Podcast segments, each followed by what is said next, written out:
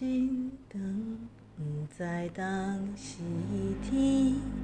才会光。你我哪会这无缘？离开了后才来思念，亲像一蕊无烟花，点点来开，点点水，一暝花开的香味，永远嘛捌的稀微。你敢有听见花声若落土破碎，是啥人的心肝？你敢有听见花声若落土破碎，是啥人的心肝？你敢有听见花声若落土破碎，是啥人的心肝？你敢有听见？花声若落土破碎，是啥人的心肝？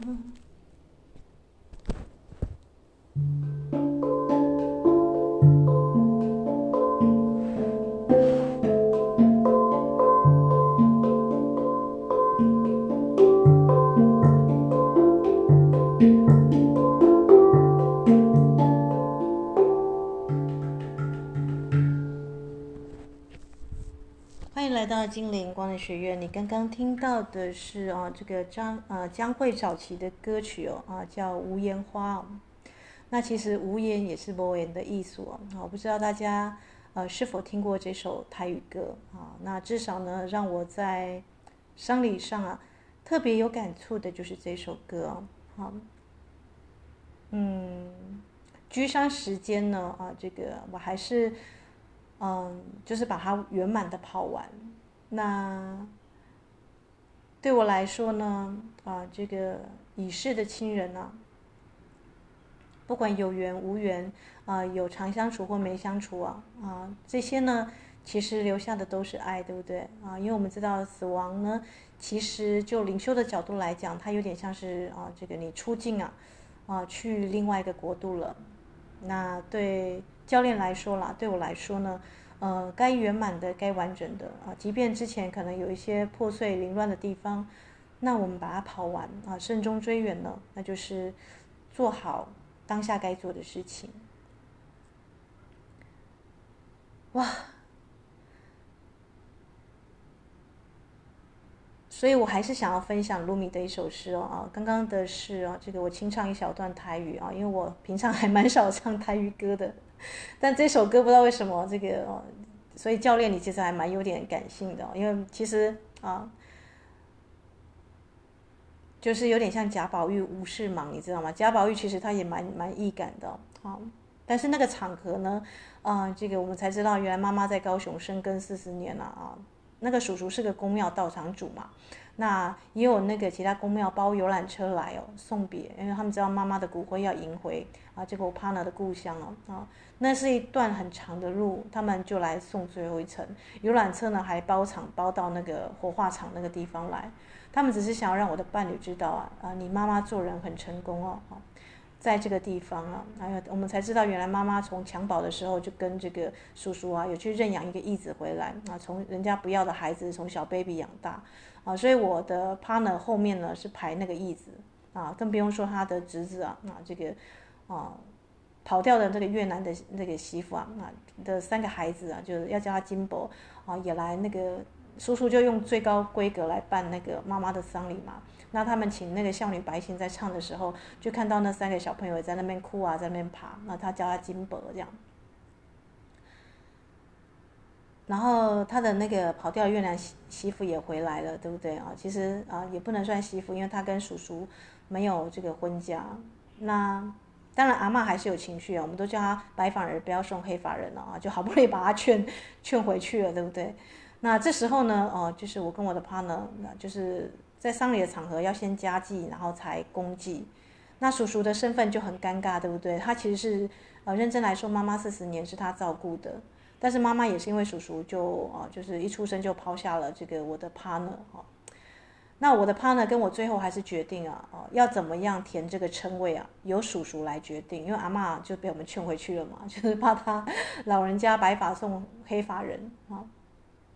那叔叔最终还是啊，这个填上了伴侣这两个字，然后我们就看到那个礼仪师在那面啊，这个今生无缘做夫妻，那来世哦希啊希望可以啊，就这时候呢，这个叔叔就已经啊，这个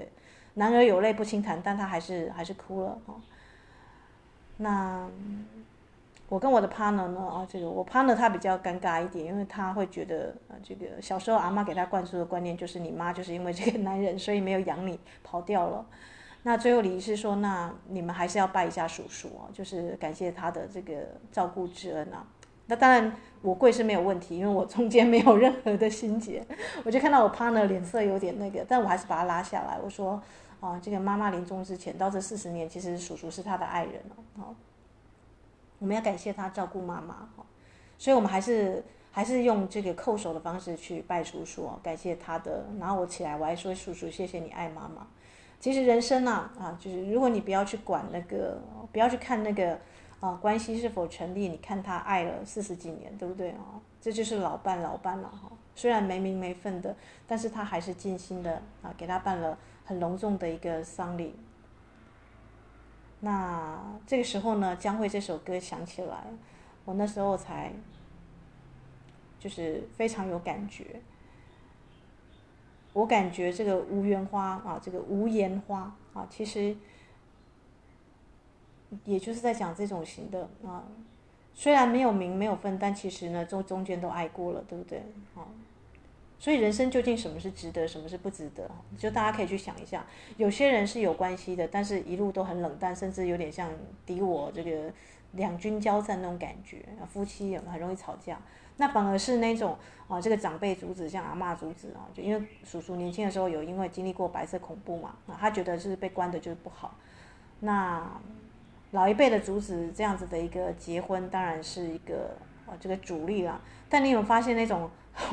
罗密欧朱丽叶，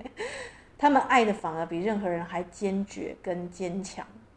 我不知道大家有没有这种感觉哦。所以我听到这首。无言花的时候呢，啊，就潸然泪下啊。这个，就我也很少在唱台语歌，但不知道为什么这两天呢，从这个，因为我就是啊媳妇的这个角色嘛，那，她她的位阶是我婆婆，那这个婆婆其实一年呢，啊，这个过年才来四天，因为阿嬷叫她说，你过年不准在叔叔那边了，那你不是他们家的人了，你就回来我们家这样子啊。当然，每一年过年，妈妈都跟她吵，因为大家知道小时候阿嬷是那种震撼教育啊，这个女儿不回家，其实也是有一个家暴的阴影在这样。嗯，然后她已经在那个地方已经是人家的师母了，也也带大那么多的孩子了，可是阿妈对她的态度就是，就是你就是乔家不归的这个这个少女啊，已经到六十几岁都还是这个样子在看待自己的女儿，所以我们就觉得说老人家，哎，真的是不要去管丧礼比较好，就交给礼仪师就好了。在那个场合，当然也有点无言跟傻眼了，就是阿妈的这个态度哈。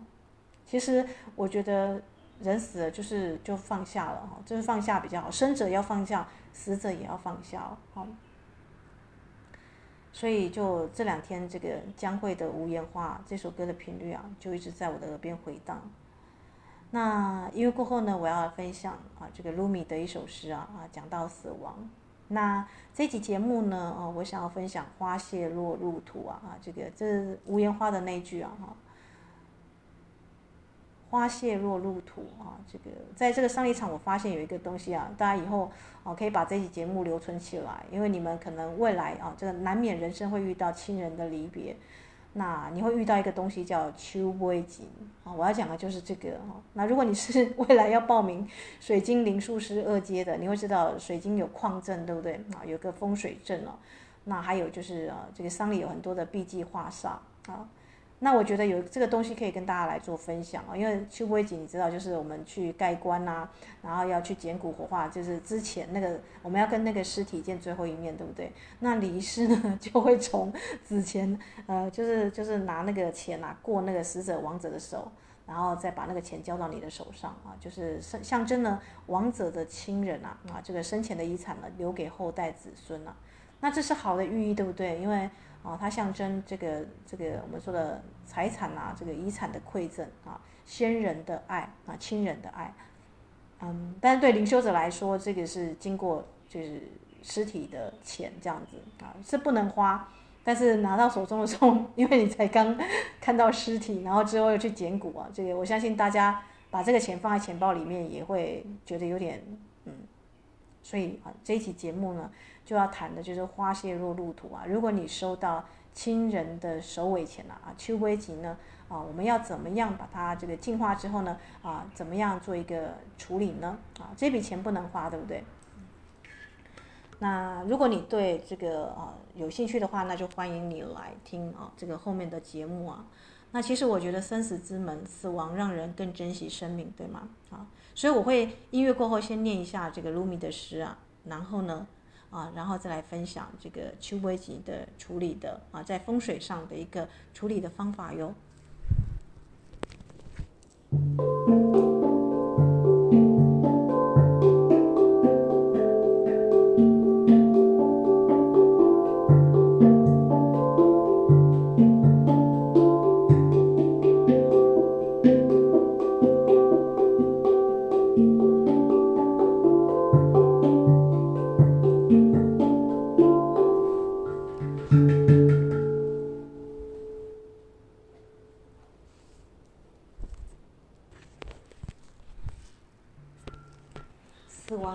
威胁，死亡的威胁为了要妥善保管黄金，黄金被藏在荒无人烟之处，从来从来没有人去过那里。那绝非是一个人人熟识、容易找到的地方。俗话说，俗话说，喜悦藏在悲伤当中。喜悦。藏在悲伤当中，喜悦藏在悲伤之中。头脑对此百思不得其解，但那那头勇猛的野兽灵魂，灵魂那头勇猛的野兽，它会挣脱，它会挣脱这样的绳索。爱，爱会将困难燃烧殆尽。正如白昼会驱散黑夜的幻影，在你的在你的问题当中寻找答案，在你的问题当中寻找答案，在你的问题当中寻找答案。受困于爱的无边王国，你会看到出口，你会看到出口。出口既不通往东方，也不通往西方，更不通往任何方向。出口。不通往任何方向。你是一座大山，在寻找它的回声。你是一座大山，在寻找它的回声。每当你受伤，你就说：“主啊！”答案就让你深深弯腰，让你大声哭泣的事件当中。答案，答案就让你，就在让你深深的弯腰。大声哭泣的事物当中，比如，比如痛苦和死亡的威胁就是这样。他们，他们让你变得清明。当他们离去，你就失去了目的。死亡让你变得清明，你不知道该做什么，该去哪里，因为，因为你的开口凹凸不平，有时闭合，并且无法触及。有时闭合。并且无法触及。有时你的衬衣因为渴望而破烂不堪，你散漫的头脑会统治一段时间，然后，然后超越宇宙的事，超越宇宙的智能就会来临。你散漫的头脑也只能统治一段时间。我的孩子，卖掉你怀疑的头脑吧，卖掉它吧，买回狂野的沉浮，淳朴的生活，乐于助人，不要去操心，不要去操心布哈拉大学跟他著名的课程。买回你狂野的沉浮，淳朴的生活，乐于助人，不要去操心布哈拉大学跟他著名的著名的课程。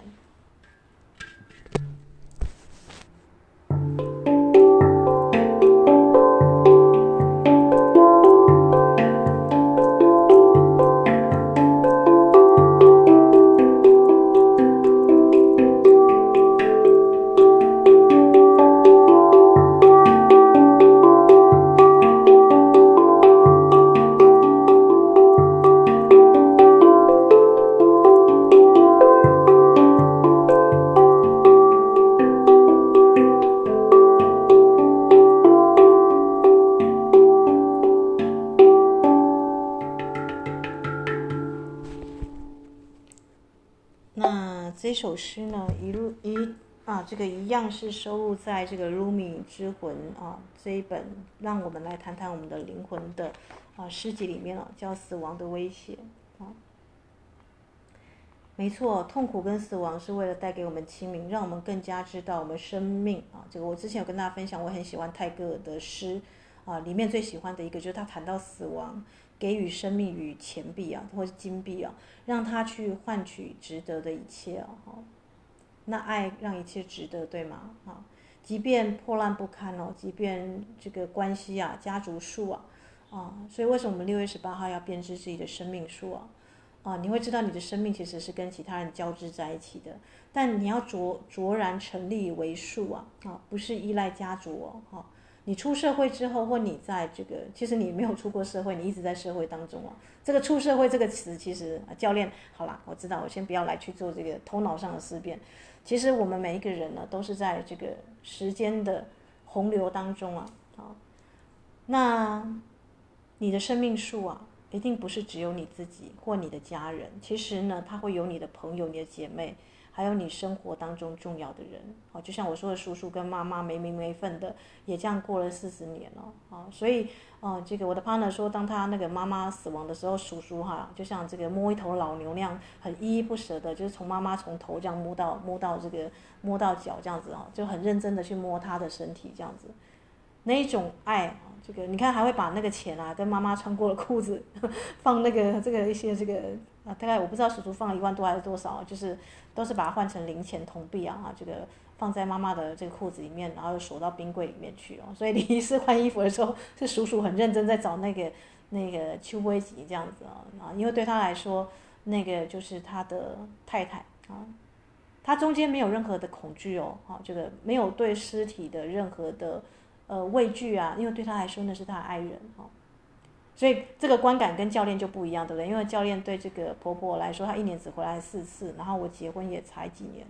啊，所以对她就是数面之缘了，嗯。所以你只要知道，当礼仪师啊，但是我们却占据了在关系所中，我们是家族最重要的位置，对不对？因为要答谢那个游览车的宾客，跟这个要去拜拜叩啊，什么道教要做那个药忏仪式，要那个旁道啊，拿那个相框的，就是我跟我的 partner，我们是整个。丧礼的啊，你可以说就是啊，嗯，就是家人的啊那个最重要的位置，是我们来负责跟所有的宾客回礼。那叔叔是他最重要陪伴他四十年的啊，他却只能就是啊这个啊请请这些他的公庙的朋友们来，然后在旁边呢，这个穿白色的衬衫啊，这个西装裤啊做最后的送行，他不能在场，就是进到那个家人的这个场里面。但是其实妈妈是跟活跟他生活了四十年，对不对？好，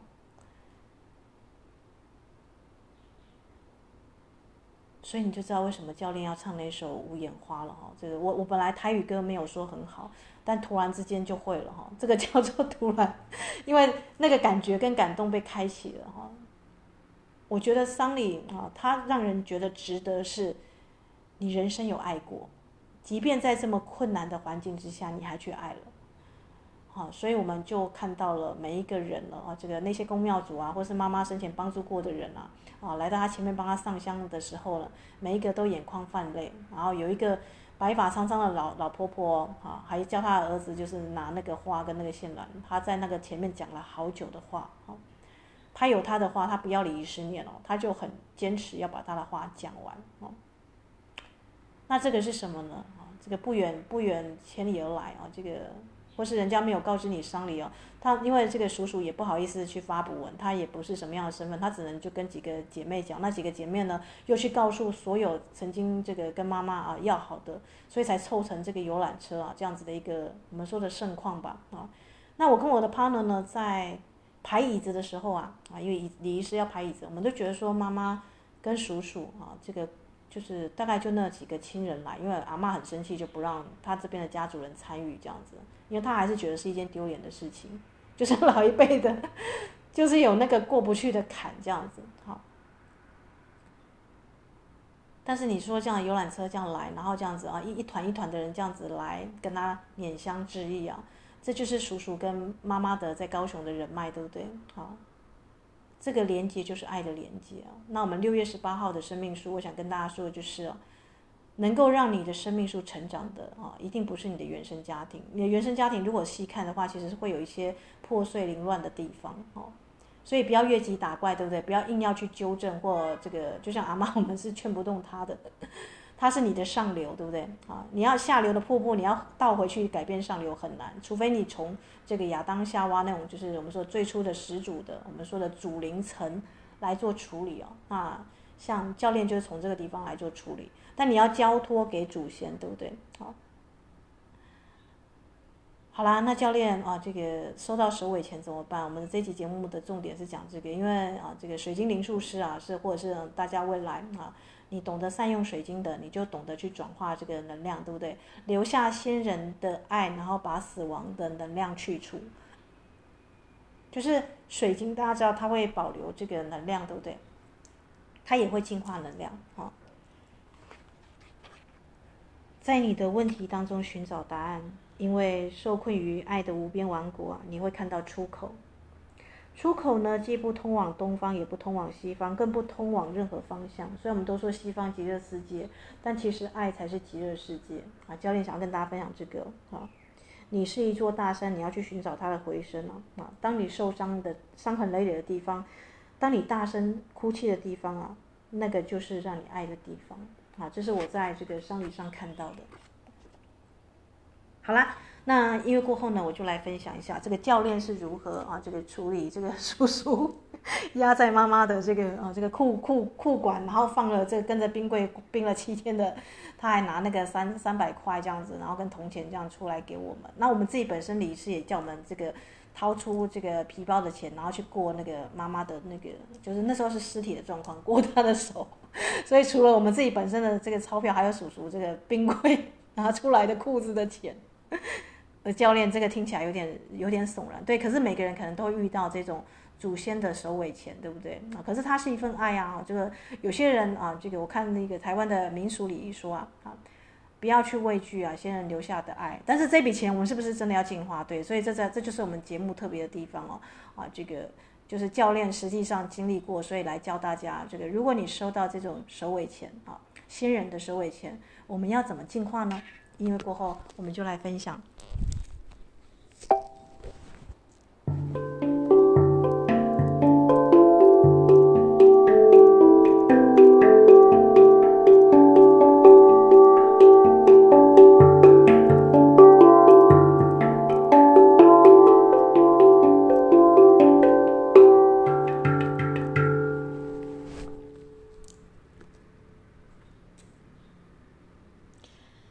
首先呢，呃，根据台那个旧的传统啦，配偶是不能拿这个收尾钱的。也就是说，如果你是女生、媳妇啊什么的，你是分不到这个收尾钱的。但是因为现在是一个两性平权的时代哦，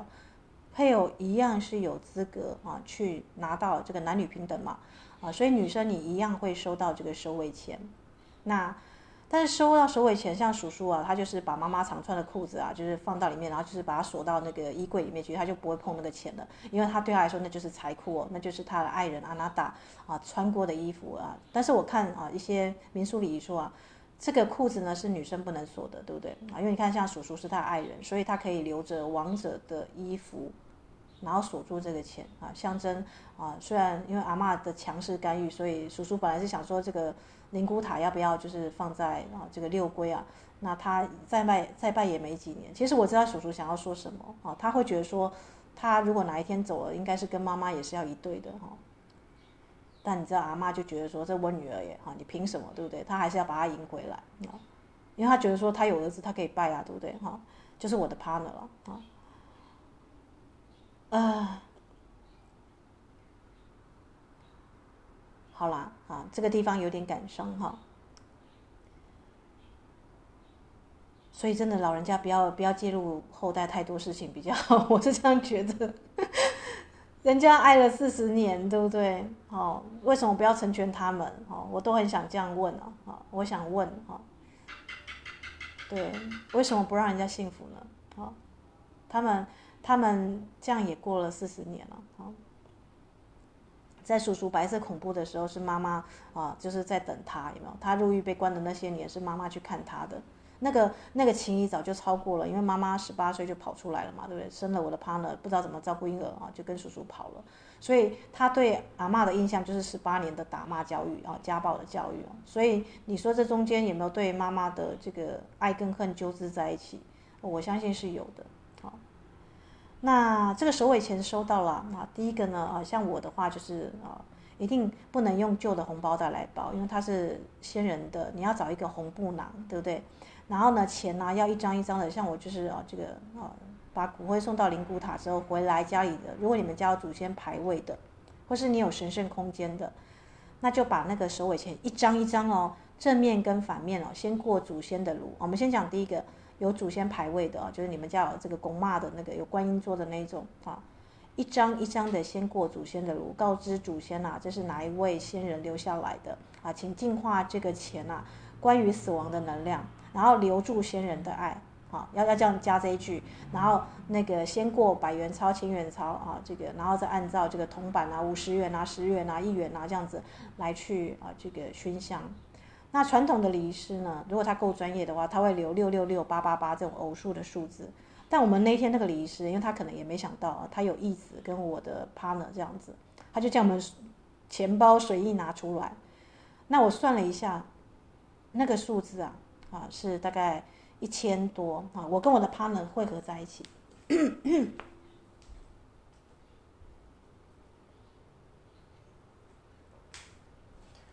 它是一个偶数啦，对，那我就想说，那要凑凑成一个偶数啊，呃，它是一个奇数，我们要凑偶数。那刚好我的 partner 呢，那天他吃那个晚餐，他找了我五十块，那我就把它凑一二一二这个数字啊。我后来去查这个天使数字，这个数字很有意思哦。他是说在残缺中看到完美，在问题当中啊寻找答案啊，就刚好跟我那个鲁米的那首诗啊，死亡的威胁啊啊。很呼应，对不对啊？因为你要凑一个数字啊，这个因为它已经超过了六六六或八八八嘛，对不对？我跟我的 partner 加起来了啊，因为我想说这个首尾前还是两个汇合在一起比较好啊。然后呢，啊，这个传统的民俗是说有几种做法，我相信大家一定不会想要做这个做法。第一个是放在枕头下，用红线绑三圈。呃，教练这个算了啊，就是因为你才刚看跟尸体见面完，然后又去捡骨，所以。这个很多人可能会恐惧，或是压在那个船船的那个四个角，有没有？台湾传统民俗是这样子。但是你你每天要睡到这个床，你会不会觉得，因为你他也是躺在那个那个，你知道那个送大体的那个床上，这样他也是躺在那里哦。所以我觉得这个建议都不 OK。那如果你是女生的话，因为我们听我们的节目，听众女生居多啦。要锁裤子的是男生，对不对？就像叔叔，他可以去用妈妈的裤子去锁财库这样子，但我们不是他的伴侣啊，对不对？所以这个也不 OK。那另外一个是说，你就捐给银行啊，就是放在银行里面。但银行的钱是你的库吗？教练不是，因为银行钱来来去去，有太多人的能量，对不对？所以也打叉叉哈。所以你看哦，网络上虽然会告诉你收尾钱有很多处理的方式，但其实你细思极恐，没有一个是适合你的啊。呃，多多少少会造成心理上的压力了啊。可是如果你经经过祖先或你神圣的空间啦，没有祖先牌位的啊，你就召唤你的身体元素精灵啊，啊，这个开始呢去净化，用水晶来去做净化。你有权杖啊，对不对？日月石的权杖啊，可以尖端对着这个钞票啊。来去化五芒星啊，啊，说这个呃死去的能量呢离开，然后只留下新人的爱，然后要一定要过那个现象哦，哦，啊，那问题来了，教练，那如果像这种礼仪师没有做的很好，他只给你一个奇数的钱，这样随意乱凑的，我们要怎么怎么办？你一定要凑个偶数哦，那最好是天使数字，对不对？那像我就发现，哎，一二一二很适合这一次的这个丧礼的主题，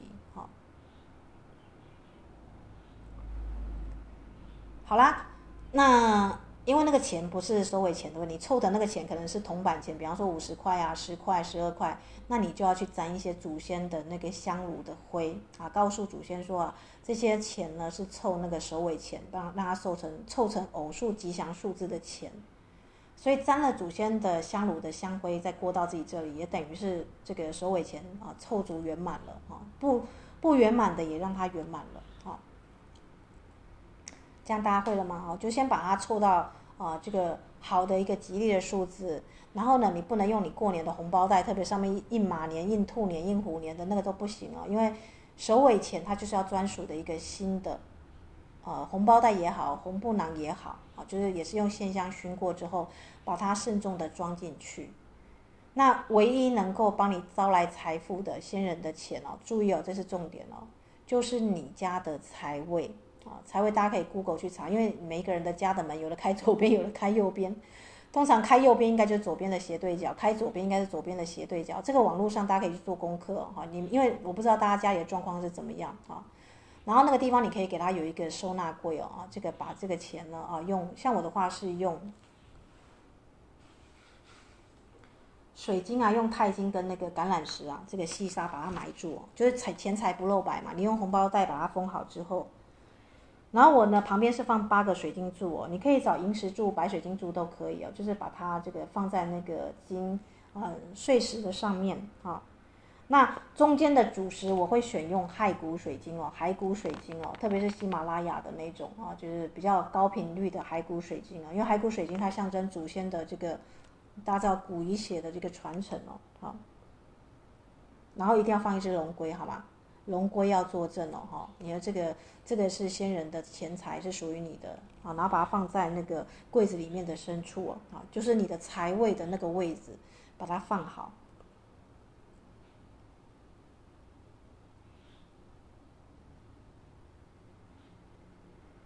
呃，我是选用橄榄石，因为橄榄石它象征着那种生机勃勃，而且我们的精灵光能学院是第五道光嘛，啊，所以碎石方面我不会选择白水晶或钛金哦，我会选择用翡翠绿之光哦，大家知道回春之光嘛，啊，那那个八个柱子我一定会挑三个是翡翠绿的萤石啊，就是你你的这个碎石是什么颜色，你上面的柱子可以选相应的颜色，或是如果你想要真的让它这个呃招财啊，就比方说你要。呃，key 给出有没有？你还没有买自己的房地产，你可以上面放两只啊、这个小的鸡的图腾啊，啊，就是或是鸡的这样子一个象征啊，key 给的意思，好。或是你有那种小元宝有没有？那种元宝的象征可以放在这个水晶柱的上面哦，好。那原则上呢，财不露白，这个红包袋是埋在那个碎石下面，这样大家理解吗？哦，那你就做好了你的财位了。那一定要点那个圆盘的，不是那个一柱一柱的，是像那个盘香这样子，有没有？把它点完，整个烧化完毕之后呢，那个香呢要跟这个啊、这个你布置好的水晶盘呢放到财位的位置啊，对，就是把那个衣柜封起来，或是一个小柜子把它封起来，然后让香的烟味啊，余香在里面啊留存啊，把这个烟味也留在这里面了啊。这样你就做好了你的这个我们说的入库了啊，就是入财库，因为我们不是像叔叔那种是他的伴侣，所以就是呃，就是那天我才看那个萨古鲁的视频啊，他说去参加丧葬场合最好不要穿黑色啊，你可以穿白色，因为白色是反射哈，那黑色是吸附，因为你不知道那个火化场跟葬仪场有什么样的能量哦。那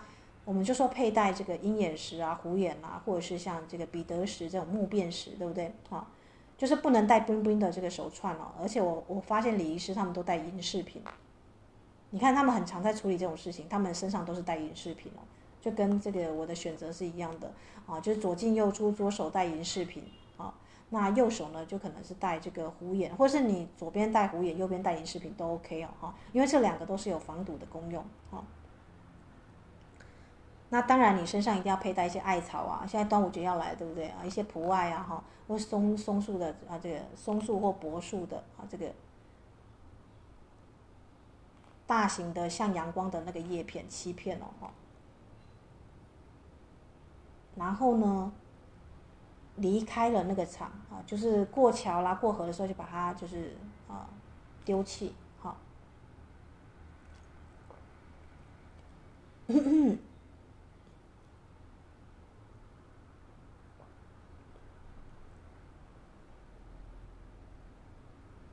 我我点的是台湾的孝南的这种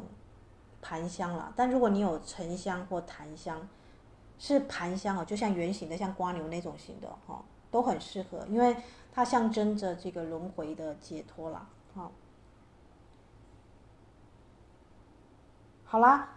嗯，那那这个就是那个首尾钱啊的那个风水的布置方法哦，就是我跟大家分享，就是网络上有六种，但你其实真正能够做到的，也比较安心的是财位的处理啊，就是先把它呢到祖先炉这个地方过啊，这个也是先净化能量啊，这样你在使用上也比较安心，你知道吗？好，啊，当然这个钱是不能使用的，你只能把它放在你的财位上，但是什么时候可以使用呢？你在那个要买。买房子买地的时候，这笔钱就可以拿出来做使用啊，就付头期款的时候。好，那也有一说是第六种，就是如果有人就觉得很恐惧的话，就干脆把它捐款给慈善团体，为这个死者做功德，用他的名义去捐。哎，我觉得这样也蛮好的。好，就是如果你已经买了房地产，你这个衣食无无缺啊，不需要金钱的，你觉得死者的这个钱要把它回向给这个世界啊？你用他的名义啊去布施啊，这个像我那个妈妈，她生前她有收养一大堆的这个流浪猫狗，你知道吗？啊，她那个那个家简直像动物园，连猴子都有哈，就是山上的猴子。但后来还是回回归，让它回归到山上啊，被遗弃的小猴子啊。所以其实妈妈是蛮有爱心的，对不对？好，好啦，那我们呢就继续进入这个音乐当中哦，好。我今天就录到这里了，就是如果你啊这个要保留新人的爱啊，啊有这个首尾钱呢啊，可以这样做，就是净化之后，然后啊这个放到你的家里的财位里面，然后把它放到这个衣柜的或是这个柜子的深处，好。